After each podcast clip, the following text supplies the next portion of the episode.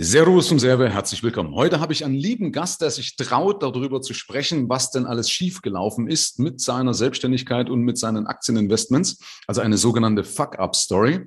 Und äh, das finde ich insoweit bewundernswert, weil es natürlich ultra einfach ist, vor ein Mikrofon oder vor eine Kamera zu treten und zu sagen, schau mal, was ich alles Tolles geleistet habe. Und aber auf der anderen Seite eben auch zuzugeben oder zugeben zu können, da gehört mehr Mut dazu, zuzugeben, was nicht gut gelaufen ist, sich also eine gewissen Sache zu stellen und auch noch darüber zu sprechen. Und deswegen herzlichst willkommen, lieber Arndt. Wir kennen uns ja eine ganze Weile, aber sag mal ganz kurz dazu, wie wir uns kennengelernt haben. Vielen lieben Dank, dass du dir die Zeit genommen hast und dich traust, hier in meinen Podcast aufzutreten.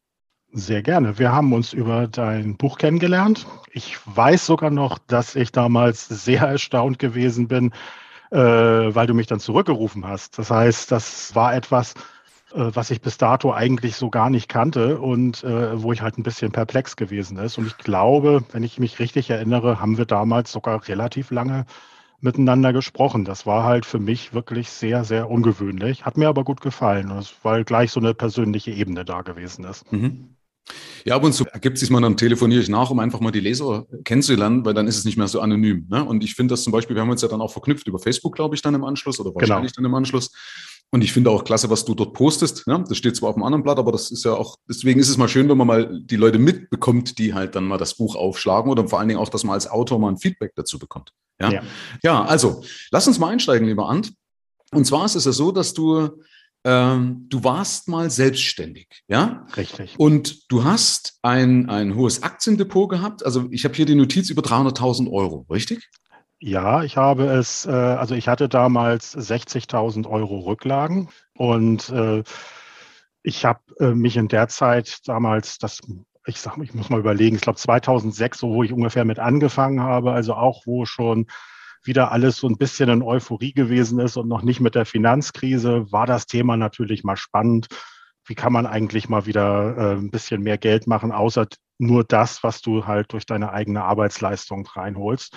Naja, und ähm, wir hatten zwar noch nicht so diese ganz großen Informations-Overkill wie heute. Das heißt, ich fand es eigentlich sogar einfacher, zumindest reinzukommen. Aber naja, das heißt, ich habe mich dann halt so dieser klassische Weg, ich nenne das heutzutage irgendwie gerne so Finanzpornografie, wenn man dann sagt, ich habe mir dann immer regelmäßig den Aktionär und sowas geholt, um einfach so die Inspiration zu bekommen. Ja, und auch um das äh, alles teilweise manchmal so ein bisschen nachzumachen. Und so habe ich dann halt angefangen, dass aus den 60.000, natürlich jetzt nicht schlagartig, aber dann eben schleichend 300.000 geworden sind. Mhm. Und dann kann man sich wahrscheinlich vorstellen, also ich muss dazu sagen, ich bin eigentlich nur ganz einfacher gelernter Bürokaufmann. Ich bin damals in diese Computer- und Videospielbranche reingerutscht mhm. und habe da, wenn du so willst, einfach so einen klassischen Weg gemacht mit ähm, erst eine Webseite entworfen, dann angestellt worden und dann so diese Karriereleiter in Anführungsstrichen im Journalismus aufgestiegen von Redakteur, leitender Redakteur, Chefredakteur. Und zum Ende hin war es dann die eigene Agentur, die ich mit einem Partner zusammengeführt habe. Mhm. Okay, sehr gut. Und die 300.000 Euro hattest du wann erreicht? Das muss ungefähr 2007 gewesen sein. Das war dann so dieser Peak, wo ich dann auch natürlich dann zu meiner Schande gestehen muss, da fühlte man sich wahrscheinlich so wie Warren Buffett persönlich so, ach, jetzt kann eigentlich gar nichts mehr schiefgehen. Ne? So, du hast das Gefühl, fast alles, was du an Aktien dir geholt hast, ist irgendwo ein glückliches Händchen gewesen. Und ich glaube, der, der größte Fehler war wirklich damals, dass man sich das sozusagen so selbst gut geschrieben hat. Ne? Also ich vergleiche es gerne so mit der Zeit mit dem Bitcoin, als der dann halt durch die Decke ging. Da konnten ja auch Leute mit wenig Geld, wenn sie nie was gemacht haben, konnten sie zusehen, wie das praktisch wächst. Und du, du nutzt oder du hast halt irgendwann das Gefühl, das ist deine eigene Leistung und das war es eigentlich im Endeffekt nicht. Also natürlich geführt sicherlich durch sowas wie Aktionär, wie heißt die Seite nochmal? Ich glaube, die gibt es heute noch, Wall Street Online, mhm. dieses Forum, wo ich damals dann viel gelesen hatte. Ähm, ja, und dann hast du halt das Gefühl gehabt, da kann eigentlich gar nichts mehr schiefgehen. Ja, ist auch interessant. Ja, es ist ja auch so ein, ich glaube, es nennt sich Overconfidence, äh, Self-Overconfidence Bias oder sowas. Also der Fehler zur Selbstüberschätzung, ne? dass du irgendwann denkst, so, ich kann alles, was ich anfange, mache ich zu Gold und ich bin der Beste. Ja. Ne? Und dann wird man leichtsinnig. Ne?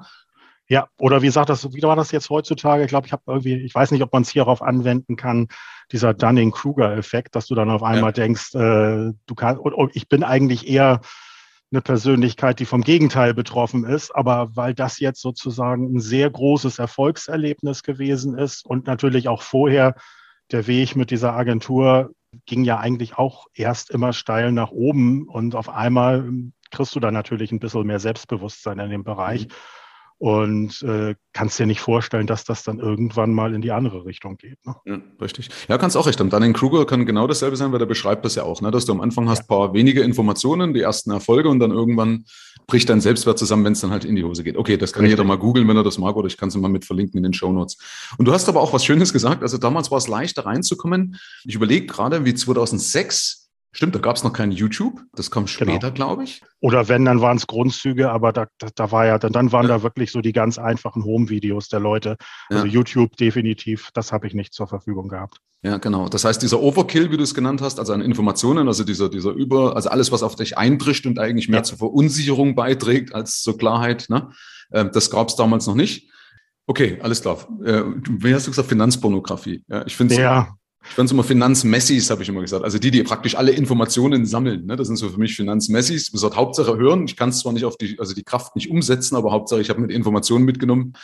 Ja. Aber ich finde sie eigentlich, ich sag mal, ich habe sie inzwischen tatsächlich auch schon wieder, also ich hole sie mir auch immer noch regelmäßig, weil ich finde sie als Anregung gar nicht so schlecht. Das heißt, also ich habe ja nun auch nicht so die ganze Zeit immer den Kopf dafür, alles Mögliche zu recherchieren. Und äh, ich würde definitiv jetzt nicht mehr blind irgendwas kaufen, nur weil es jetzt im Aktionär groß gehypt wird. Mhm. Aber es ist halt manchmal so, dass, dass dir eine Anregung so, ach, okay, ja, den Bereich habe ich so gar nicht auf der Kette oder äh, was, was passiert jetzt zum Beispiel bei Wasserstoff oder irgendwie sowas in der Richtung. Das finde ich dann einfach manchmal ganz interessant, aber eben nicht mehr mit dem Hintergrund, oh, weil der Aktionär sagt, ähm, wir sehen ein Potenzial bis äh, zu Summe X, dass ich dann sage, alles klar, jetzt kaufe ich das. Also wie so die Lemminge, die dann hinterherlaufen. Nein, das mache ich dann tatsächlich nicht mehr.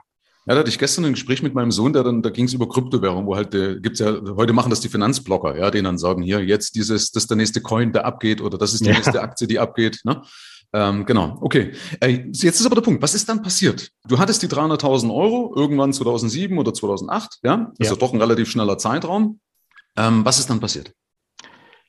Ja, dann, wir hatten ja natürlich die Finanzkrise. Ähm, ich kann mich jetzt nicht mehr an viele Werte erinnern, aber ich konnte, sagen wir mal, schleichend diesen Prozess natürlich nachverfolgen, wie es weniger wurde.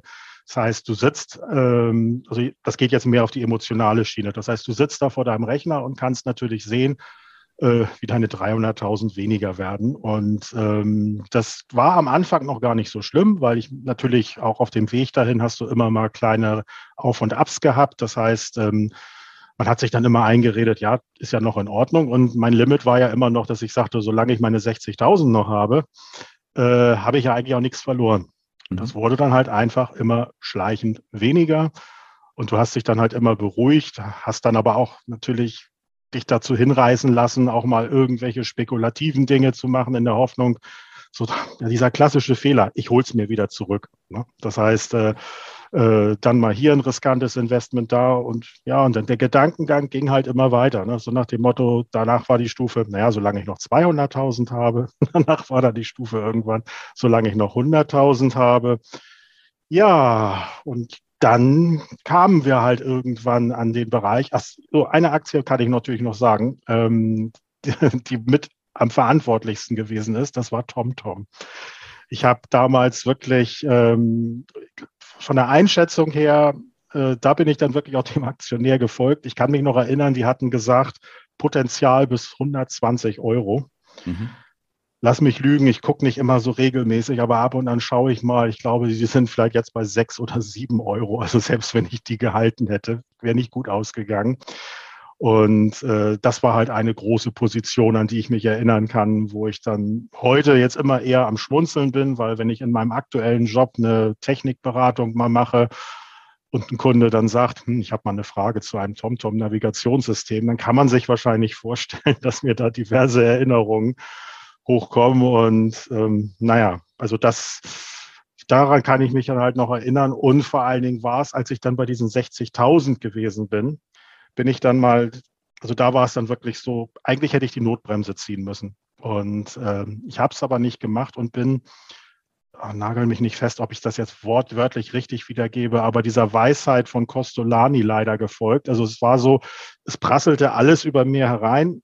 Äh, ich fühlte mich natürlich absolut mies, weil ich das alles, wenn du so willst, wieder versemmelt habe. Und die Weisheit von Costolani war dann halt irgendwie, musste ich mit, leg dich hin, lass, äh, so nach dem Motto schlafen legen und die Aktien einfach sein lassen. Und ich bin dann tatsächlich komplett aus dem Thema raus, habe es überhaupt nicht mehr verfolgt, habe gesagt, äh, du machst ja anscheinend alles nur verkehrt, alles nur falsch und habe dann auch wieder einen Fehler gemacht, indem ich das mir gar nicht mehr angeguckt habe. Und das heißt, ich habe dann, wenn du so willst, diese Vogel-Strauß-Politik betrieben, dass ich dann gesagt habe, ich will das alles nicht mehr wissen. Es war auch zu dem Zeitpunkt, dass das mit der Agentur nicht mehr so gut lief. Das heißt, das Ganze äh, war für mich natürlich auch sehr schwer dann auf beide Sachen Energien zu verteilen. Du warst halt schon am Kämpfen, dass du überhaupt noch über die Runden kommst. Und dann kann ich zumindest sagen, dann war es am Ende, als ich dann wieder reingeguckt habe, jetzt kann sich jeder festhalten, ähm, waren von den 60.000 noch 6.000 Euro übrig. Und da kann man sich vorstellen, das war ein ziemlicher Schlag ins Kontor, weil zu dem Zeitpunkt war es so, dass ähm, ich, also die Agentur war in dem Moment schon Geschichte. Ich hatte noch vom Finanzamt vom Jahr davor, wo es noch relativ gut ging, hatte ich dann noch eine Nachforderung von 20.000 Euro bekommen. Man kann sich vorstellen, wie man sich dann fühlt, wenn die Agentur nichts mehr abwirft, du äh, keinen Job in Aussicht hast, äh, du weißt, dass du jetzt doch mit deinen Kunden, die du da hattest, noch zwei Monate über die Runden kommst ja, und dann denkst du halt, mal gucken, was ich jetzt von dem Depot dann noch raus, damit rausziehen kann. Also das war wirklich dann äh, wirklich ein Schlag in die Magengrube. Mhm. Und ich habe es nur geschafft, indem ich so in der letzten Kraftanstrengung zur Sparkasse gegangen bin und es noch geschafft habe, mir die Differenz als ein Darlehen zu holen. Und äh, weil sonst hätte ich tatsächlich sogar ganz klassisch Finger heben müssen, weil ich hatte schlichtweg nichts. Mhm. Und dann habe ich es halt hinbekommen mit den letzten 6000 äh, vom Depot plus ungefähr den 14.000 da von der Sparkasse, konnte ich dann das Finanzamt bezahlen. Ja, und dann war quasi erstmal Schicht im Schacht. Dann war ich, wie man so schön sagt, komplett erstmal am Boden, war aber zumindest froh, dass ich das abgewendet habe, dass ich eben nicht den Finger heben musste. Mhm. Ja, ist ja auch was, muss man auch Freunde oder ehrlicherweise sagen. Also das heißt, ähm, du hast 6.000 Euro Restwert gehabt aus deinem Depot. Ja. Ähm, 20.000 Euro Nachzahlung bei der Steuer, aber nicht für die Aktien, sondern im Endeffekt für die, für, weil manchmal hat man ja sogar Minus ja. Mit, mit Aktien und muss trotzdem noch Steuer bezahlen, sondern du hast die 20.000 für die Firma gehabt, ne? Als ja, ja, ja, ja, ja. Das ja. heißt, musste ich da, musste ich da noch zahlen. Und es da auch, man darf auch nicht vergessen, dadurch, dass es dann der Firma auch sehr schlecht ging, äh, also mein Partner war ja auch noch mit drin. Äh, ich habe sogar noch einen Teil immer mal äh, in die Firma gepackt, damit auch er noch ein bisschen Geld rausziehen konnte. Und war nicht schön. Ich habe auch sicherlich steuerlich vieles verkehrt gemacht. Ich hatte damals auch einen Steuerberater, auf den ich nicht so stolz war. Also der war kein Berater, der war wirklich eigentlich eher nur ein Verwalter. Also der hat mir jetzt nicht wirklich großartig geholfen. Und, aber ich habe auch viele selber natürlich da, die meisten Fehler lagen natürlich bei mir, indem ich da wirklich, glaube ich, alles verkehrt gemacht habe, was man verkehrt machen konnte. Hinterher ist man immer schlauer, ne?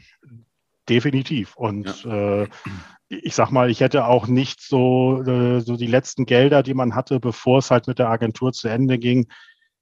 Wenn man mal ehrlich ist, vielleicht wäre es der bessere Weg gewesen, Finger zu heben. Vielleicht äh, hätte man auch schon Jahre vorher dann sagen sollen, äh, ich mache das jetzt, äh, also ich, ich brauche nicht so die letzten Reste, die ich noch irgendwo an Geld habe, auf, so lange, bis es nicht mehr weitergeht. Das ist ja auch so ein bisschen so eine Stolzfrage. Ne? Das heißt, du möchtest eigentlich nicht äh, wirklich zum Amt gehen, weil dadurch, dass du halt eben selbstständig bist, ich bin ja nicht ins Arbeitslosengeld gefallen. Ich war ja dann mit einem Schlag wirklich in Hartz IV.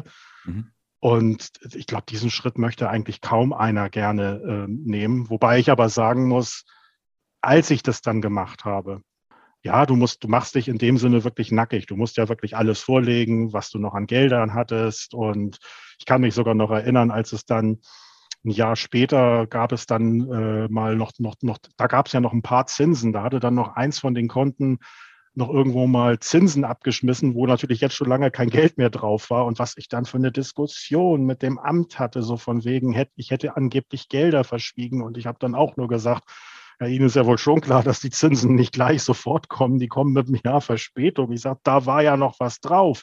Ich sage, ich habe Ihnen schon alles gegeben, was äh, vorhanden beziehungsweise nicht vorhanden gewesen ist. Aber trotzdem muss ich sagen, als ich es gemacht habe, und da würde ich halt auch wirklich jedem die Angst nehmen wollen, da sind mir ein, einige Steine vom Herzen gefallen, weil du hast dann auf einmal doch gemerkt, ähm, ja, du fällst nicht ins Bodenlose, du kannst dir dein Essen holen, du kannst natürlich keine großen Sprünge machen. Miete wird aber in dem Sinne bezahlt.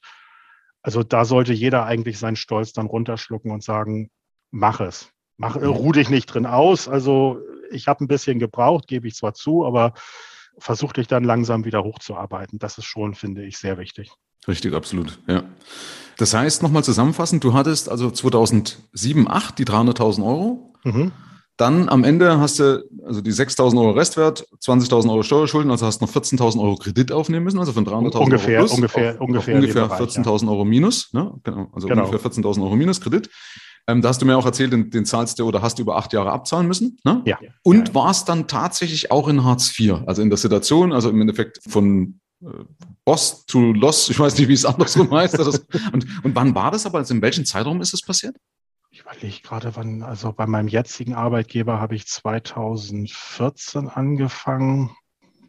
Das muss dann irgendwo 2012, glaube ich, irgendwie in dem Dreh. Ich kriege es nicht mehr ganz genau hin. Hat das so lange gedauert? Ja, tatsächlich. Also ich habe also, äh, äh, du, du, hast, ich habe natürlich nicht gleich sofort irgendwas bekommen. Also das heißt, äh, ich bin jetzt 53, äh, das heißt, man kann sich dann ausrechnen. Äh, dann war ich da halt äh, Anfang 40, Mitte 40. Ähm, und auch da war es natürlich nicht leicht, in dem Alter dann noch irgendwo einen Job zu finden. Das heißt, ich habe mich dann nachher eigentlich schon fast fast auch schon in Resignation sogar nachher nur noch bewusst auf ganz große Firmen beworben, weil ich dachte, dich nimmt ja eh keiner.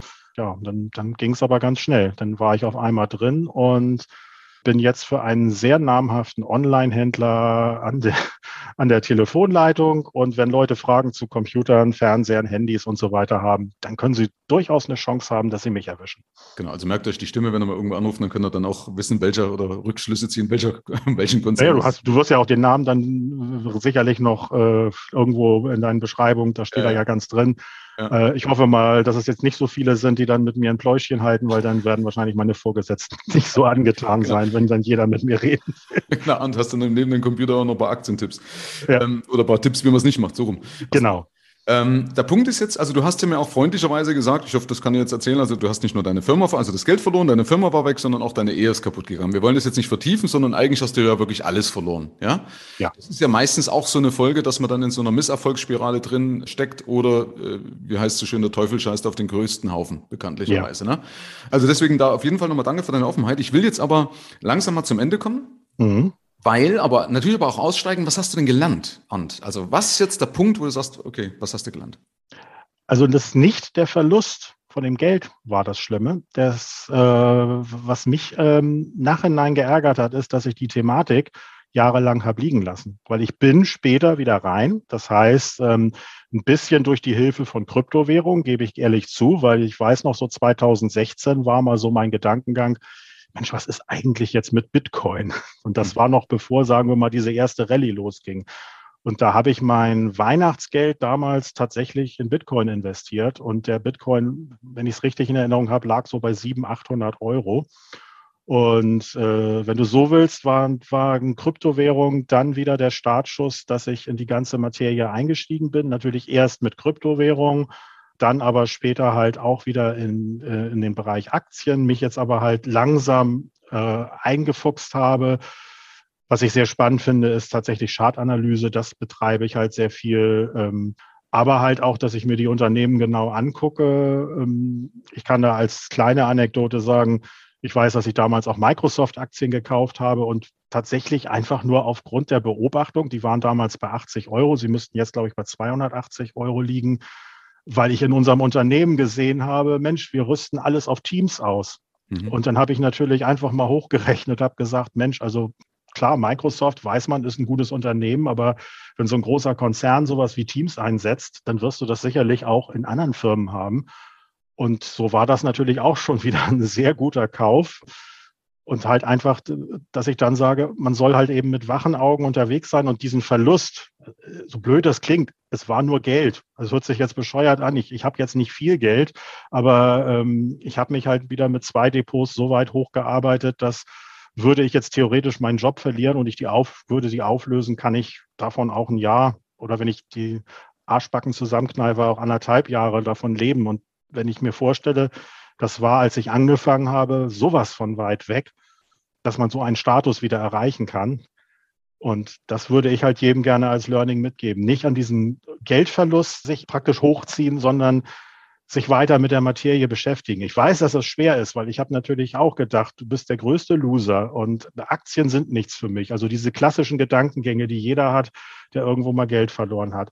Aber rückblickend ist es so, ich trauere den Jahren nach, wo ich die Zeit nicht genutzt habe, mich einfach weiterzubilden. Mhm. Das heißt, ich habe es jetzt sozusagen in den letzten Jahren so ein bisschen einen Crashkurs gemacht, aber natürlich auch mit der großen Demut, ähm, das kann ganz schnell auch wieder vorbeigehen. Das heißt, gut, äh, diver, diver, ich kriege es nicht hin. Diversifizieren. Diversifizieren. Ja, ja, streuen. Genau. Einfach bei breit streut rutscht nicht. Breit streuen, ganz genau. Ja. Und äh, das würde ich wirklich jedem mitgeben. Das heißt, weiter am Ball bleiben und sich nicht an diesem Verlust hochziehen, aber halt auch eben nicht am Gewinn, weil äh, man ist nicht der Tollste, nur weil man viel Geld ähm, damit gemacht hat oder aus seiner Sicht dann eben viel mhm. Geld. Ja, Geld erarbeiten und Geld behalten sind zwei Paar Stiefel. Das vergessen viele. Ja. Ne? Es ist, es ist nicht, nicht genauso wichtig, es ist ja wichtiger sogar, Geld zu behalten, ja, als Geld zu erwirtschaften. Ja? Richtig. Ähm, vor allen Dingen, weil es dich ja zerstören kann, also dein Selbstbewusstsein kaputt machen kann, nicht ja. nur weil es dich Jahre zurückwirft und Zeit in den Wind schießt und so weiter, sondern weil es einen Selbstwert eben einen Knacks geben kann. Ja, das genau. ist ja genau. das Schlimme eigentlich. Ne? Also wenn ich jetzt zusammenfassen darf, mal so kurz, dann wäre so als Learning eigentlich so, dass du da sagst, es ist auf jeden Fall eine Eigenverantwortung. Also ich muss mir die Informationen holen, ja, ich muss ja. es vertiefen, ich darf da nicht einfach nur auf Fremde irgendwie vertrauen. Dann, dass man das nie ohne Plan macht, also dass du ein System hast auf jeden Fall, warum du was machst.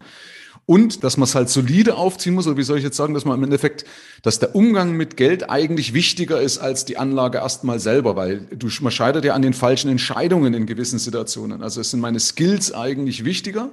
Ja. Ne, als die Anlage selber, weil die Anlage ist ja eigentlich nur ein Hebel. Das ist ja auch das, was ich immer sage. Ähm, ich weiß nicht, gibt es mir da recht oder, oder weißt nee, du, was nee. ich meine? Oder ja. stimmt, stimmt die Aussage? Ja.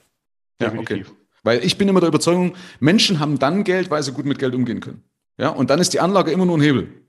Richtig. Ja? Der eine macht es halt mit Aktien, äh, der andere mit Aktienfonds, ohne Arbeit beispielsweise, und andere schaffen es sogar mit einem Bausparvertrag, wenn sie gut mit Geld umgehen können. Genau. Und, und man sollte sich halt, wie gesagt, auch nicht jetzt, ob es jetzt bei YouTube und Co. ist, nicht von diesen Summen immer blenden lassen, die manche Leute da hantieren. Also ich sage jetzt mal gerade im Kryptobereich, wenn da einige, ich habe jetzt hier eine Position mit drei Millionen äh, US-Dollar aufgemacht, ja, wenn du dann um die Ecke kommst und sagst so nach dem Motto, ja, ich habe da eine Position mit 1000 Dollar aufgemacht, natürlich kommst du dir dann auch schon so ein bisschen blöd vor.